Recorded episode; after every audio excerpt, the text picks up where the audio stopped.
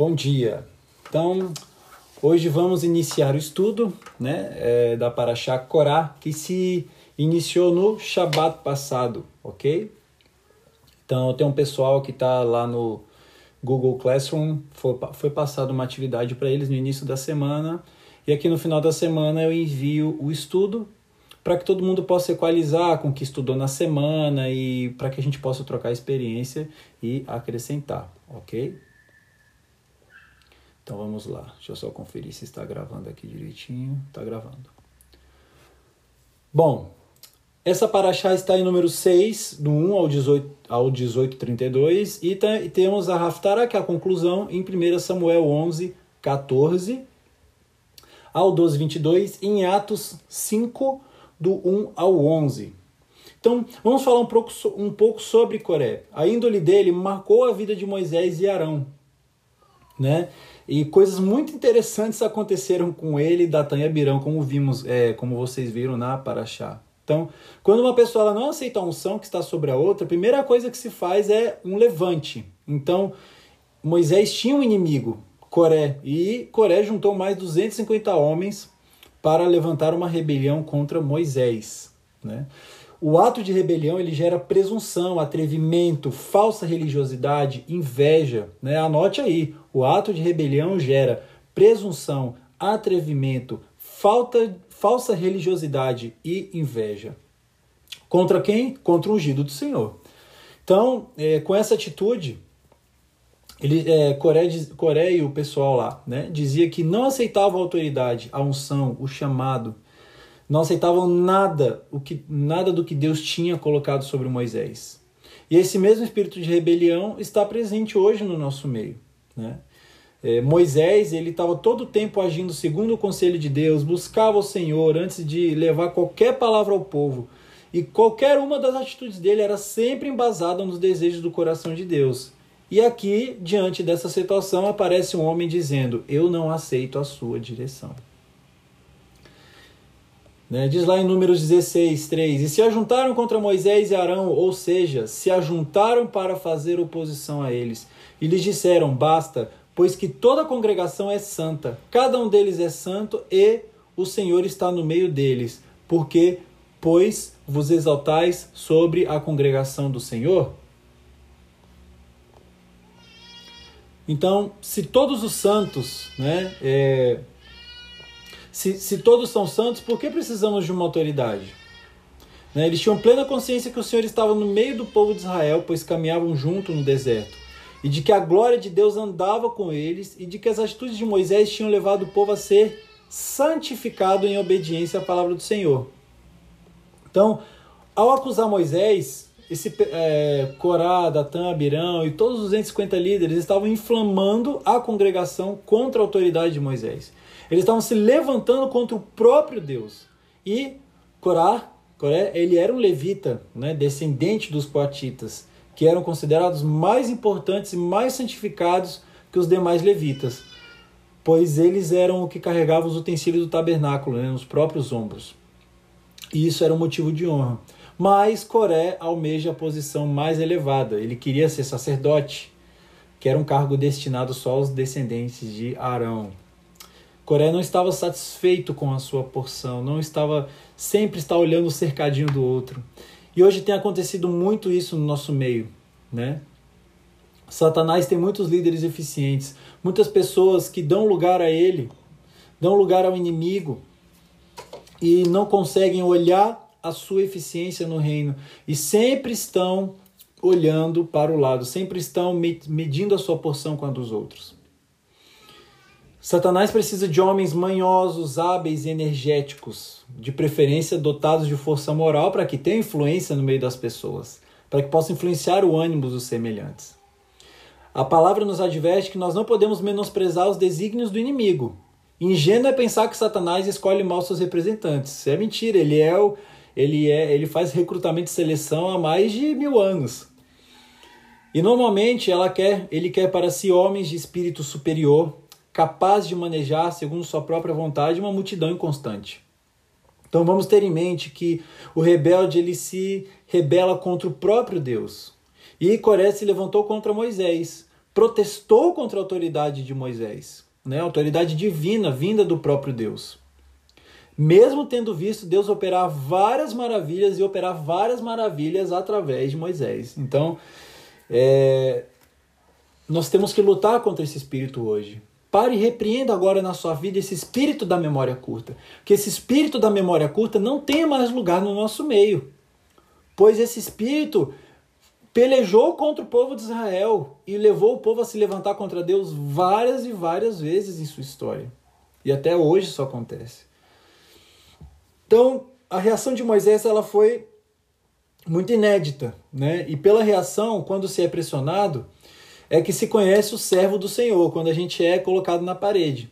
E ao invés de indignar-se, chamar Coré e contender com ele, Moisés saiu e colocou o seu rosto em terra. Moisés não o enfrentou. Por que, que Moisés não enfrentou Coré? Por quê? Porque ele não enfrentou Coré porque Moisés tinha plena sabedoria, Moisés sabia quem ele representava. Moisés sabia debaixo da autoridade de quem ele estava que era a autoridade do próprio Deus. Então Moisés sabia, Deus, eles não estão se levantando contra mim, eles estão se levantando contra o Senhor. E eu sei o que acontece com aqueles que se levantam contra o Senhor: é morte. Morte espiritual, naquela época, morte física também. E Moisés sabia que Deus já tinha querido fulminar o povo antes e já se prostrou. Deus, por favor, Pai, é só uma pessoa. Ele influenciou alguns, Pai, não recaia com a sua ira sobre toda a congregação.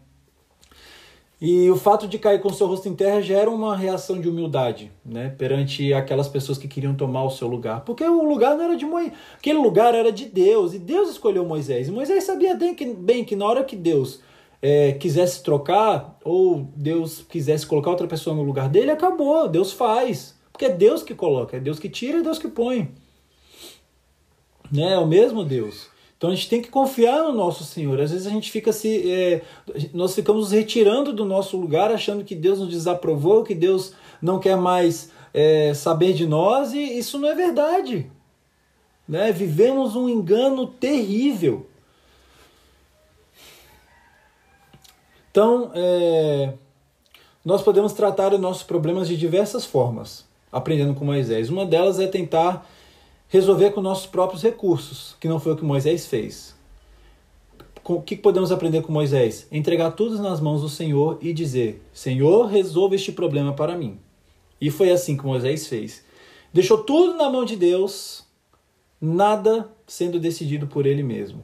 Porque a última palavra sempre é do Senhor.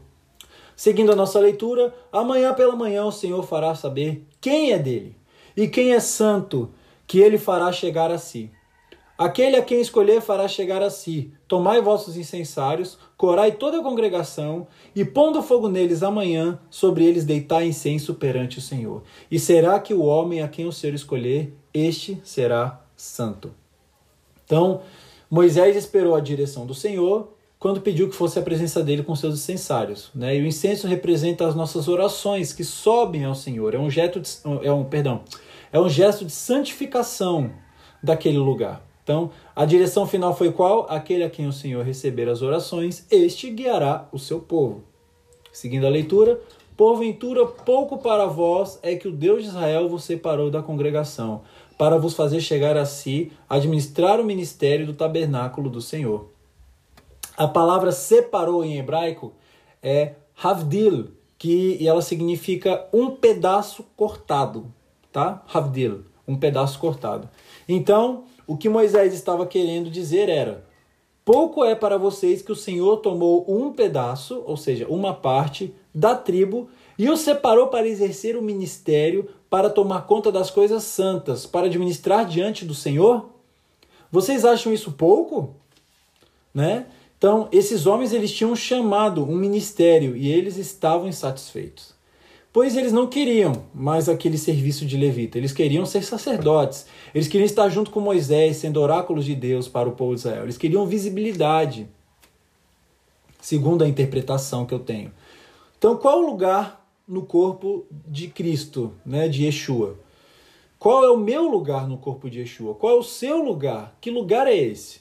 Né? Deus formou um corpo para que cada um coopere entre si, para o bem do próprio corpo. Então, temos que estar satisfeito com o ministério que Deus nos deu. Se nós não estamos, a culpa não é de Deus, ela é nossa. Para que possamos estar bem no nosso chamado com o Senhor, nós temos que ouvir a voz de Deus, nós temos que discernir o chamado que Ele tem para nós, caminhar em direção a esse chamado. Ministério que Deus tem para cada um, o chamado ele é individual. E a unção para exercer esse ministério é diferente de cada um. Então aqueles homens, Corá, Datã, Abirão, eles estavam insatisfeitos e eles queriam fazer o que Moisés fazia. Isso é muito sério. Então Moisés perguntou: ainda procurais o sacerdócio? Né? Ou seja, ainda querem o meu lugar, tendo como, é, tendo como chamado um ministério? Mal sabiam essas pessoas que os que são chamados também pagam alto preço de renúncia. Ninguém observa essa parte. Então, quanto mais alto e digno o chamado, mais Deus exige, mais Deus exige preparação, mais Deus exige renúncia. Muitos querem posição nas igrejas e honra e o prestígio dos homens, mas quem quer pagar o preço de renúncia? Quem quer pagar o preço pelas vidas que aquele cargo de autoridade exige? Não pensamos nisso, né? Então, seguindo lá no verso 11, pelo que tu e todo o teu grupo junto estáis contra o Senhor, e Arão, quem é ele para que murmureis contra ele? Aqui já está sendo colocada a questão sobre outro ambiente, né? Então, é tipo, vocês estão con é, congregados não contra mim, e sim contra o Senhor. Então, ele me chamou, me ungiu, me comissionou para esta obra. Portanto, se vocês querem o meu lugar, vocês se resolvam com Deus. Moisés sabia muito bem qual era o lugar dele. Então, aqui é uma atitude de um homem que era maduro, que era equilibrado, que conhecia o Deus a quem ele servia.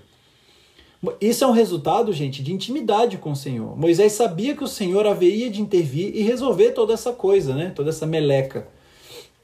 Então, ele manda chamar Datã e Abirão. E o que, que eles disseram? Não, nós não subiremos. Né? O espírito de rebeldia se levantando na vida desses homens e se levantando claramente contra Moisés. E acusaram de ter, é, tê-los tirado de uma terra que emanava leite e mel. Né? E de onde esse povo saiu? Do Egito, da escravidão, oprimidos pelo faraó. E eles diziam que aquilo era leite e mel. Presta atenção. O espírito de rebelião olha para a sua escravidão passada e diz para você: aquilo era o leite e mel, aquela é a sua terra prometida. Por que você tem que ficar sofrendo aí agora? Volta para lá para a escravidão que é mais confortável, onde você só é mandado. Né? Onde você não tem liberdade nenhuma onde você não pode adorar o seu Deus, onde você não pode ser livre, porque o conceito de liberdade que nós temos ele está totalmente pervertido. O conceito de liberdade que a sociedade prega hoje é qual? Faça tudo segundo a sua vontade. E qual é a liberdade segundo a palavra? Entregar a nossa própria liberdade ao Senhor para que nele nós sejamos livres. Nos entregar a Yeshua porque neles nós somos livres desse mundo, da escravidão, do mundo do pecado. Então, eles estavam cegos, pois a rebelião ela cega o entendimento e a razão. Certo? E eles torceram a palavra, ou seja, eles saíram do Egito, mas o coração deles permaneceu no Egito. E nós também saímos do Egito, do mundo, e às vezes nosso coração está arraigado, preso, lá nas coisas do passado. Né? E damos muito mais valor a elas do que as promessas do Senhor, porque a terra prometida era uma promessa do Senhor para aquele povo. Verso 18 e 19: Tomaram, pois, cada qual seu incensário, e neles puseram fogo sobre eles, deitaram incenso e se puseram perante a porta da tenda da congregação, com Moisés e Arão. Então a glória do Senhor apareceu a toda a congregação. Então agora Deus tomou as dores do seu servo, do seu filho e do seu amado, como pai que nunca abandona seu filho em dificuldade. E aí, seguindo, fala o Senhor a Moisés: Apartai-vos do meio desta congregação, e os consumirei no momento então, por causa de 250 rebeldes, Deus não iria acabar com toda a congregação, com toda uma nação. Por isso pediu ao povo que se afastasse dos rebeldes. Então hoje nós temos que nos afastar dos rebeldes, por quê?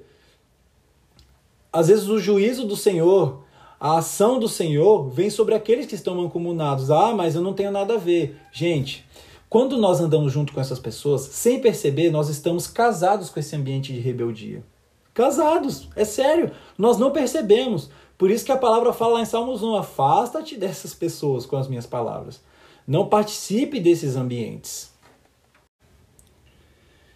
Seguindo com a nossa segunda parte, então, no verso 22, eles se prostram os seus rostos e dizem: Eles prostram os seus rostos e dizem: Ó oh Deus, autor e conservador de toda a vida, acaso por pecar um só homem, indignar-te-ás contra toda a congregação?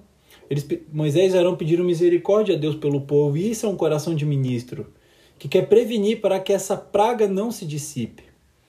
E ali o Senhor mandou que toda a congregação se levantasse do redor da habitação das tendas desses homens e não tocassem nada deles, pois eles eram ímpios diante do Senhor. Né?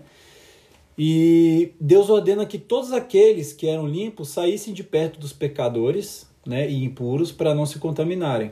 Então, a rebelião ela é um pecado de feitiçaria, de engano, e ela contamina todos aqueles que dão, que dão ouvidos e que estão perto dela.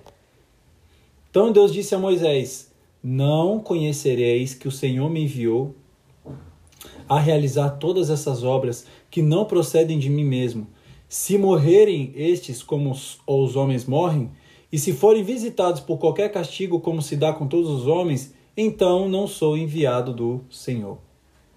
Então, se o pessoal morresse de morte natural, Moisés seria mentiroso, né? E qualquer coisa natural que acontecesse, comum, né? Moisés disse ao povo: se isso acontecer, vocês vão saber que eu não sou enviado do Senhor. Né? Ele colocou em jogo sua vida, seu ministério, seu chamado, sua unção, e é, na certeza absoluta que Deus estava presente com ele naquele momento de aquele momento crucial. Então, é, imaginemos, né, Corá e seus rebeldes saindo vitoriosos, né? Não existiria hoje um povo de Israel, nem tampouco Yeshua, se essa galera vencesse. Seguindo, hum, verso 30, mas se o Senhor criar alguma coisa inaudita e a terra abrir a sua boca e os tragar com tudo que é seu, e vivos descerem ao abismo, então conhecereis que esses homens desprezaram o Senhor. Então, o impossível teria que acontecer para que todo o povo visse que Deus era com Moisés. Né? E que é, ele, era o, ele era o que estava escolhido para poder é, estar guiando o povo. E assim todo esse mal seria extirpado da casa de Israel. E aconteceu que, acabando ele de falar, seguindo a leitura, todas essas palavras, a terra debaixo dele se fendeu, abriu sua boca e os tragou com as suas casas, como também todos os homens que pertenciam a Corá e todos os seus bens. Eles e todos os que lhe pertenciam desceram vivos ao abismo, a terra os cobriu e pereceram do meio da congregação. Então, da maneira que Moisés falou, Deus fez acontecer, provando e atestando a todos a autoridade que estava sobre ele, pois as suas palavras elas vinham do Senhor e o destino de todos os rebeldes, insubmissos, opositores é o abismo, é o inferno. A raiz da murmuração, ela ainda estava no meio do povo de Deus. E mais uma vez Moisés intercedeu pelo povo, pois o pecado da murmuração, ela traz morte. E Arão queimou o incenso no meio da congregação para que Deus não os matasse. Então todo Israel que estava ao seu redor fugiu, ao clamor deles, dizendo: Não suceda que a terra nos trague, também a nós. Então saiu o fogo do Senhor e consumiu os 250 homens que ofereciam incensos. É. Todo o povo ali, imagina, né? Correndo, desesperado, vendo o juízo do Senhor caindo sobre esses homens. Então, morreram Corá, Datã e Abirão e seus familiares, seus servos e tudo o que tinham, né? Mas ficaram ali 250 vivos com os incensários na, nas mãos. E nós vemos nessa passagem, aqui de números é, 34 35, que o fogo saiu da presença do Senhor e matou 250 homens, ou seja, não sobrou nenhum rebelde. E nós vemos que o destino de todo rebelde é a morte, né? É, não, por isso que não podemos permitir que jamais a rebelião se aloje em nosso coração, porque é morte espiritual na certa, que gera no futuro uma morte física, né? Então, por meio de uma rebelião, por meio da rebelião de um anjo, veio todo o mal à terra. Quando percebemos que o nosso coração ele quer se rebelar, a nossa primeira atitude é nos humilharmos e pedir a Deus que tire essa rebelião, para que não sejamos contados entre aqueles na categoria de Coré. 41. Mas no dia seguinte toda a congregação dos filhos de Israel murmurou contra Moisés e Arão, dizendo: Vós mataste o povo do Senhor.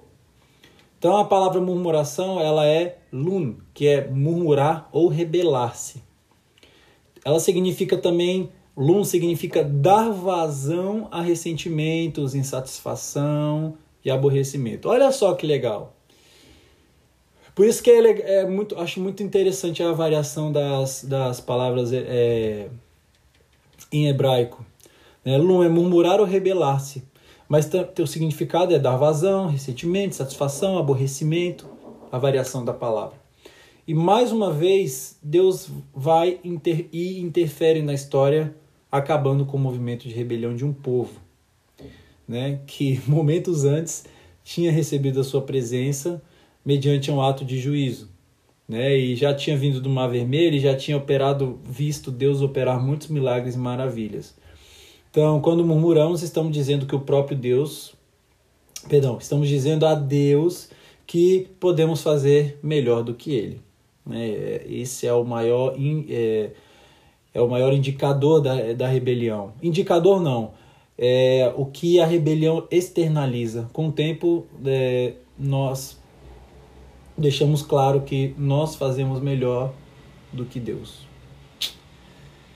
É, tem um Midrash que fala das consequências do hum, é, Marloquet, que é discórdia. Então, no caso de Coré, fala Rabi Berehia, que o Tribunal Celeste condena os pecados da idade de 20 anos, é, 20 anos em diante. E o Tribunal Terrestre condena a partir da idade de 13 anos. Então, Coré foi castigado com todos os seus jovens e velhos crianças de um dia, e homens maiores sem distinção de idade, segundo indica o versículo 33.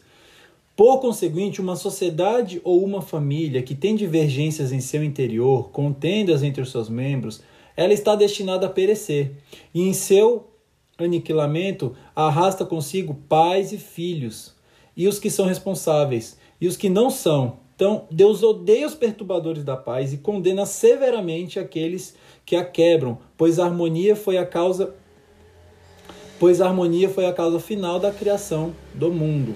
Interessante, né?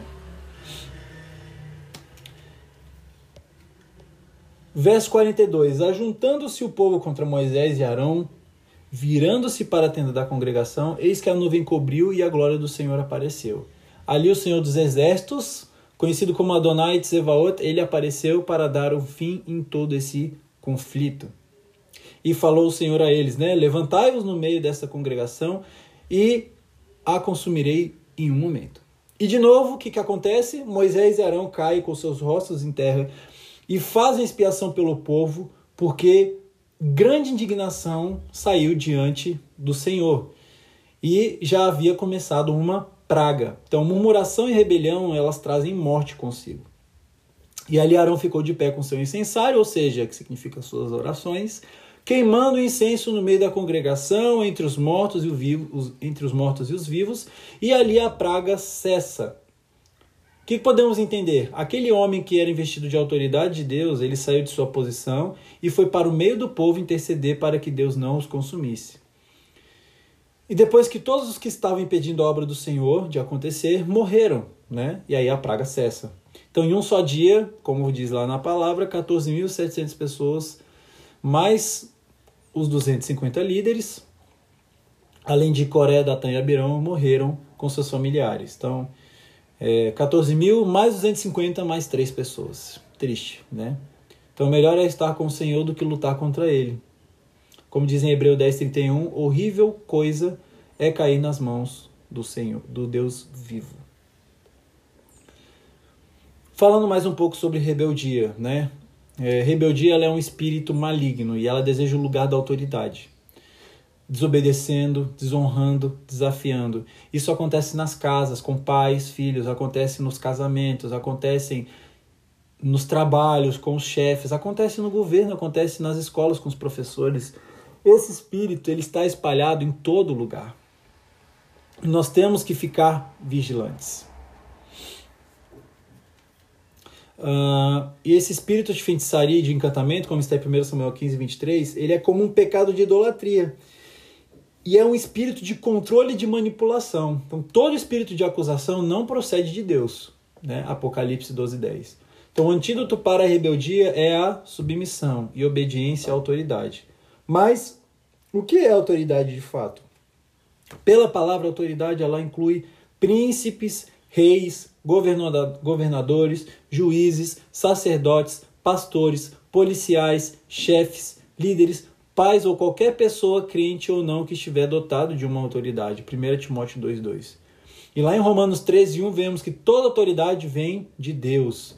Em Atos 23,5, não se deve falar mal de uma autoridade. Temos que, no, temos que nos submeter sempre às autoridades, salvo quando estas exigirem desobediência à palavra de Deus. Tito 3:1. Então, ou em outras palavras, a autoridade ela é absoluta, mas a obediência é relativa. Ou seja, só devemos obedecer se tal autoridade não agir contra os princípios de Deus, só se não agir contra. Então, um exemplo típico é a aliança matrimonial. Pela Bíblia, a mulher deve ser submissa ao marido, mas se o marido pede à esposa que haja ou faça algo contrário à palavra de Deus, ela tem o direito de não lhe obedecer. Vamos para o marido falando, mulher, rouba ali aqueles sucrilhos do mercado. Ela não pode, porque vai contra a palavra de Deus, né? Falando sobre o furto. Número 17, 2. Fala aos filhos de Israel e recebe deles varas, uma pela casa de cada pai, de todos os seus príncipes segundos as casas dos seus pais. Isso é, doze varas. Escreve o nome de cada um sobre a vara. Então, a palavra vara no hebraico ela se chama matê. E ela quer dizer bordão, haste e também tribo. Ela refere-se às doze tribos de Israel. Então, cada um dos líderes das tribos, eles tinham uma vara, um bordão que identificava. E esse bordão ele era o símbolo das, da, de sua liderança e autoridade. Então, é, essa palavra ela designa a autoridade de cada uma das doze tribos. E o Senhor disse a Moisés, né, em outras palavras, toma as doze, matot, varas, né, as doze tribos, e coloque-as na minha presença. Ou seja, traga a autoridade dos príncipes das tribos à minha presença. Verso 4: E porás na tenda da congregação perante testemunho, onde eu virei a voz. Então, o Senhor ali viria para confirmar quem tinha autoridade. Porque toda autoridade é confirmada por Deus. E homem algum pode confirmar ou se exaltar se não for estabelecido por Deus. Verso 5: e será que a vara do homem que eu tiver escolhido florescerá? E eis que a vara de Arão pela casa de Levi florescia, produzira flores e brotava renovos e dera amêndoas. Então, a palavra florescer em hebraico é shakad e ela tem o sentido de despertar e também pode significar vigiar ou estar de vigília. Já shoked, que significa amendoeira, é, significa amendoeira. Então o Senhor fez um jogo de palavras aqui com Shoked e Shakad. Ele disse que a vara de Arão pela casa de Levi floresceu, isto é, despertou, Shakad. E a amendoeira é chamada de despertador, ou arauto da primavera, porque é a primeira árvore a despertar nessa estação. Então o que, que o Senhor está querendo dizer com isso? Aquele quem eu dei autoridade é Arão. E eu, Senhor, Shoked, né? Despertei a autoridade dele nesse bastão e nessa vara. Ok? Interessante, né? Hum, vamos lá. Ah, Jeremias 11, do 1 ao 12.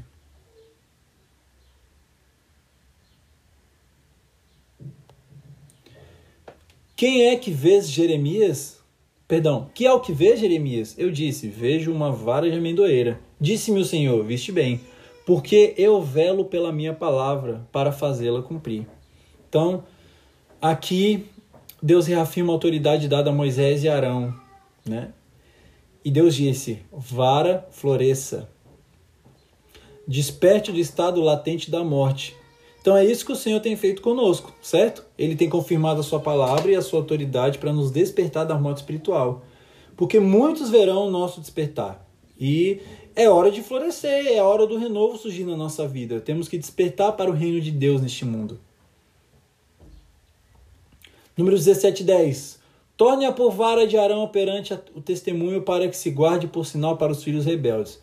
Assim farás acabar suas murmurações contra mim e não morrerão. Então, a vara com as flores ela foi preservada para servir de testemunho, para lembrar desse fato. E Deus não cansa de colocar memoriais a nossas vistas, para que possamos lembrar dos seus feitos ao longo de nossa vida, né? Mesmo quando nós éramos incrédulos, mortos espiritualmente, o Senhor já operava e já nos livrava. Número 18, de 6 ao 7. Os direitos e deveres do sacerdote. Né? Eis que tomei vossos irmãos, os levitas, do meio dos filhos de Israel. São dados a vós outros para o Senhor, para servir na tenda da congregação. Mas tu e teus filhos contigo atendereis ao vosso sacerdócio, em tudo concernente ao altar e ao que estiver para dentro do véu, isto é, vosso serviço. Eu vos tenho entregue o vosso sacerdócio por ofício como dádiva, porém o estranho que se aproxima, que se aproximar, morrerá. Então aqui o Senhor escolhe sacerdotes no meio dos filhos de Israel, para trazerem suas colheitas, suas ofertas, seus frutos, para que administrassem todo o serviço no altar. E a palavra serviço é avad, que é o, traba é o trabalho visando a glória de Deus, e não um trabalho para o próprio proveito, mas sim destinado ao Senhor. Já a palavra eved, ela tem, é, ela tem uma grafia parecida com avad, né? mas eved se refere ao trabalho árduo do homem que não reconhece nem glorifica a Deus pelo trabalho. Então, é, vamos avaliar agora o nosso trabalho secular, né? É, estamos glorificando a Deus por ele, por esse trabalho, ou nós estamos glorificando a nós mesmos, retendo todo o lucro para nós? Vamos lembrar do mar da Galileia. Ele recebe as águas de fontes das montanhas, dos rios, mas não retém nada para si e irriga todo o deserto de Israel. Já o Mar Morto, né, como já ouvimos inúmeras vezes esse exemplo, ele retém tudo e por isso ele é, logo ele não deságua em nenhum mar e é chamado de morto. Então, os sacerdotes e levitas, eles foram separados pelo Senhor. E Deus deu a eles uma dádiva ministerial. Deu a eles um presente, né? E Deus é sábio, ele é soberano, então ele conhece o coração dos homens que ele escolhe. E ele conhecia o coração de Coré, Datã, Abirão. E sabia que eles queriam o ministério sacerdotal. Para quê? Para terem status, para terem glória própria, para terem uma posição de destaque. Eles não tinham coração de servos. E quem não tem um coração de servo, né, tem um coração de tomador, quer tomar tudo dos outros. Então, por isso Deus não lhes deu o sacerdócio, que é dado segundo a vontade do Senhor, para quem deseja, como o Mar da Galileia, servir ao próximo. Então, ser ministro ou sacerdote significa ser servo. E quem quiser ser o maior, então, sirva, pois o maior é aquele que mais serve. Corá, Datã e Abirão não entendiam isso. Então, temos que ter um coração de servo para que o Senhor possa confiar em nós, né? Porque o Senhor vê o nosso coração. Seguindo, é, verso 14: Todo o melhor do azeite, do moço, dos cereais e das suas primícias que derem ao Senhor, dê-as a ti. Os primeiros frutos e tudo que houver na terra que trouxerem ao Senhor serão teus. Todo que tiver limpo na tua casa os comerá. Toda, a, toda coisa consagrada irremissivelmente em Israel será tua. Os sacerdotes aqui eles tinham que trabalhar é, muito para o povo. Eles tinham uma responsabilidade muito grande. E essa responsabilidade era maior que a dos outros? Sim, mas também eles deveriam ser sustentados, alimentados e mantidos né, com o melhor que era levado ao altar do Senhor. Então, quem se ocupa dos negócios do Senhor recebe algo mais do Senhor. E Deus permitia que o melhor que era recebido do povo fosse dado aos sacerdotes dentro do considerado dízimo dos dízimos. E todo o melhor do azeite, né, que é o símbolo do Espírito Santo, o melhor da unção vinha para eles. Então, eles tinham direito à herança material, mas eles recebiam do Senhor o grande mistério de servir é, herança que eles deviam passar para os seus filhos, né? E que jamais deveria é, ser tirado deles, seria tirado deles. Diz também o Senhor Arão, verso 20: Na sua terra herança nenhuma terás no meio deles, nenhuma porção terás. Eu sou a tua porção e a tua herança no meio dos filhos de Israel. Herança, ela em hebraico significa, é, se fala nahalá, herdar, que quer dizer herdade, possessão. Fala daquilo do direito que pode ser passado adiante como herança. Então eles estavam recebendo o Senhor como herança e podiam passá-la às suas gerações. Porque o sacerdócio era passado de pai para filho e essa herança era o Senhor, era algo que lhes pertencia permanentemente. O sacerdócio que eles haviam recebido do Senhor era perpétuo. Então aquilo que Deus dá, ninguém pode tomar. O mistério é único sobre a face da terra. Perdão, o ministério ele é único sobre a face da terra. Né? É aqui, ó, o ministério é único sobre a face da terra. A unção que repousa sobre o sacerdote é única e singular. Cada um tem o seu chamado. Como diz o sábio Rabino Marcelo. Então, a palavra de possessão da herança é morachá. Se a herança é por direito, na halá, e por ato benevolente do testador ao herdeiro, a possessão é de direito exclusivo do herdeiro quando este se apodera da herança. Então, da mesma forma, o Eterno, ele deu uma herança ao seu povo, a herança da salvação. Com que ato? Quando ele entregou o seu filho para morrer por nós. Então, é, a vida eterna ela só é efetiva e real para quem tomar posse dela. E o fato de haver uma herança disponível aos herdeiros não significa que haverá possessão por parte dos herdeiros. Né? Então, cabe a eles tal opção, escolha. Aos filhos de Levi dei todos os dízimos em Israel por herança, pelo serviço que prestam, serviço na tenda da congregação. O dízimo é por herança, é por Nahalá, Lembram o que é Nahalá? Herdade, possessão, herança. Então, é por herança, pelo mistério que exerce. Ai, gente, perdão. Pelo ministério que eles exercem. Então, o dízimo, ele servia para sustentar todos os sacerdotes os levitas. E era dado para eles um ministério né, com meio de mantê-los vivos e saudáveis e prósperos. Então, o dízimo, o dízimo ele é uma herança que nos pertence, né, e que pertence aos sacerdotes por direito, e ninguém podia tirar deles. E o dízimo também era é, uma provisão entregue a eles, uma provisão que era entregue na casa do Senhor para o sustento desses sacerdotes. Verso 29. De todas as vossas dádivas apresentei toda a oferta do Senhor. Do melhor delas a parte que lhes é sagrada. Então, o que Deus nos pede é que nós entreguemos a Ele o nosso melhor.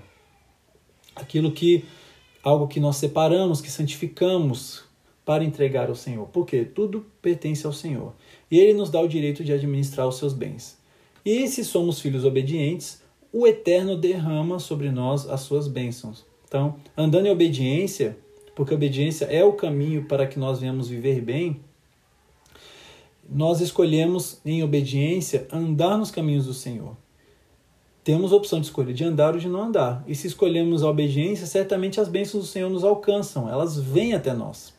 Mas se escolhemos a desobediência, o nosso destino será como o daqueles homens, morrer e receber por herança aquilo que Satanás e os seus demônios também receberam. Então, é, Deus diz: Eu coloco diante de vocês dois caminhos, um para a bênção e outro para a maldição. Escolham. Né? Deus estende as duas mãos, escolha. E que no nome de Yeshua abrimos mão do espírito de Corá hoje na nossa vida. Vamos abrir mão desse espírito para vencermos. Vencermos na unção de Moisés, para que todo esse jugo seja quebrado de nossa vida. Né? E que possamos exaltar o nome do Senhor. Então, é, vamos lá para Samuel 11,14, para a nossa Raftará. Bom, é, o texto aqui escolhido né, para essa Haftarah de 1 Samuel 11, 14, ele diz assim, é, que se obedecemos ao Senhor sem rebeldia, Deus é por nós. Mas se nós somos rebeldes contra o Eterno, Deus permite que paguemos o próprio preço de rebeldia, entregando-nos nas mãos dos nossos próprios inimigos. Diz assim lá em 1 Samuel: Quando Jacó entrou no Egito e vossos pais clamaram ao Senhor, então o Senhor enviou Moisés e Arão que tiraram vossos pais do Egito e os fizeram habitar neste lugar. Esqueceram-se, porém, do Senhor seu Deus. E ele os entregou nas mãos de Císera, chefe do exército de Azor, e nas mãos dos filisteus, nas mãos do rei de Moabe, os quais pelejaram contra eles, clamaram, pois, ao Senhor, disseram: Pecamos, porque deixamos ao Senhor e servimos aos Baalins e as tarotes. Agora, porém, livra-nos das mãos dos nossos inimigos e te serviremos. Então o Senhor enviou Jerubal, e Baraque, Jefté e Samuel, e nos livrou da mão dos vossos inimigos em redor, e habitastes em segurança. Quando vistes que Naás, rei dos filisteus, de Amon, vinham contra nós, disseste-me, não mais reinará sobre vós, sobre nós, um rei. Sobre vós não, sobre nós. Entretanto, o Senhor vosso Deus era o vosso rei. Agora, eis o rei que escolhestes, que pedistes. Eis o que o Senhor tem posto sobre vós um rei. Se temerdes ao Senhor e ouvires e derdes ouvidos à sua voz, e não fordes rebeldes às suas ordens, e se tanto vós como, como o rei que reina sobre vós seguides o vosso Deus, bem estás. Mas se não destes ouvido à voz do Senhor, e fordes rebeldes, às suas ordens, a mão do Senhor será contra vós, como foi contra vossos pais. Portanto, fica aqui e vede esta grande coisa que o Senhor vai fazer diante dos vossos olhos. Bom, nós vemos que a igreja né, de Yeshua ela vive o mesmo dilema. Ela ouve a voz do Senhor, né? quando ela ouve a voz do Senhor, o Senhor peleja por ela e contra os seus opositores, mas quando ela não dá crédito às ordens do Senhor, o Senhor não vai pelejar por ela e ela cai nas mãos dos inimigos. Então, isso acontece hoje com todos os pastores e líderes. Né? E Deus entrega essas pessoas nas mãos dos tribunais humanos. Por quê? Porque não confiaram no tribunal divino. E sempre que andarmos segundo a palavra do Senhor, né, lá em Atos 55, nós vemos um exemplo né, é, de Ananias e Safira quando os apóstolos disseram, né? Não mentiste aos homens, mas a Deus. E ali eles foram varridos. Então, à medida que a igreja se distancia da palavra e da direção divina, Deus também expõe a vutíperos, né? E entrega ao tribunal dos homens, perdão, expõe a vitúperos, entrega aos tribunais dos homens. Então, é, anote aí, à medida que a igreja se distancia da palavra e da direção divina, Deus também a expõe a vitúperos, entregando-as aos tribunais dos homens. Então, nós temos que buscar ao Senhor para que nós venhamos conseguir vencer esse espírito de rebelião que está no nosso meio, em unidade. Né? E nós temos uma coisa em comum, Yeshua, que é o nosso Salvador. Nele está a nossa fé. E nós temos nele o testemunho para que, para que o testemunho dele possa falar mais alto que as nossas diferenças, né? E que nós venhamos ser mais tolerantes uns com os outros. Tem até um estudo, que um podcast que fala sobre como viver em shalom, como viver em paz com os outros. Então vamos nos libertar desse espírito de rebelião que está no nosso meio. Nós vimos de uma paraxá anterior que o povo foi enviado à terra e murmurou. E o Senhor levantou sua mão contra eles. E o Senhor falou que ninguém acima de 20 anos entraria. E isso suscitou uma rebelião em Corá, Datã e Abirão, que levaram mais 250 homens consigo. E levou mais 14.700 pessoas a murmurar. Então, isso é muito terrível. Terrível. Nós vemos Deus, o povo murmurou e Deus veio com uma correção. O que, que aconteceu? Para morrerem 14.700 pessoas, mais 250 líderes, mais três instigadores, é porque eles não se curvaram quando Deus falou: vocês não vão entrar nessa terra, vocês murmuraram. O que, que o povo fez? Em vez de se arrepender e seguir o exemplo dos seus líderes em prostrar o seu rosto em terra, eles começaram a murmurar. E aí, Deus teve que intervir.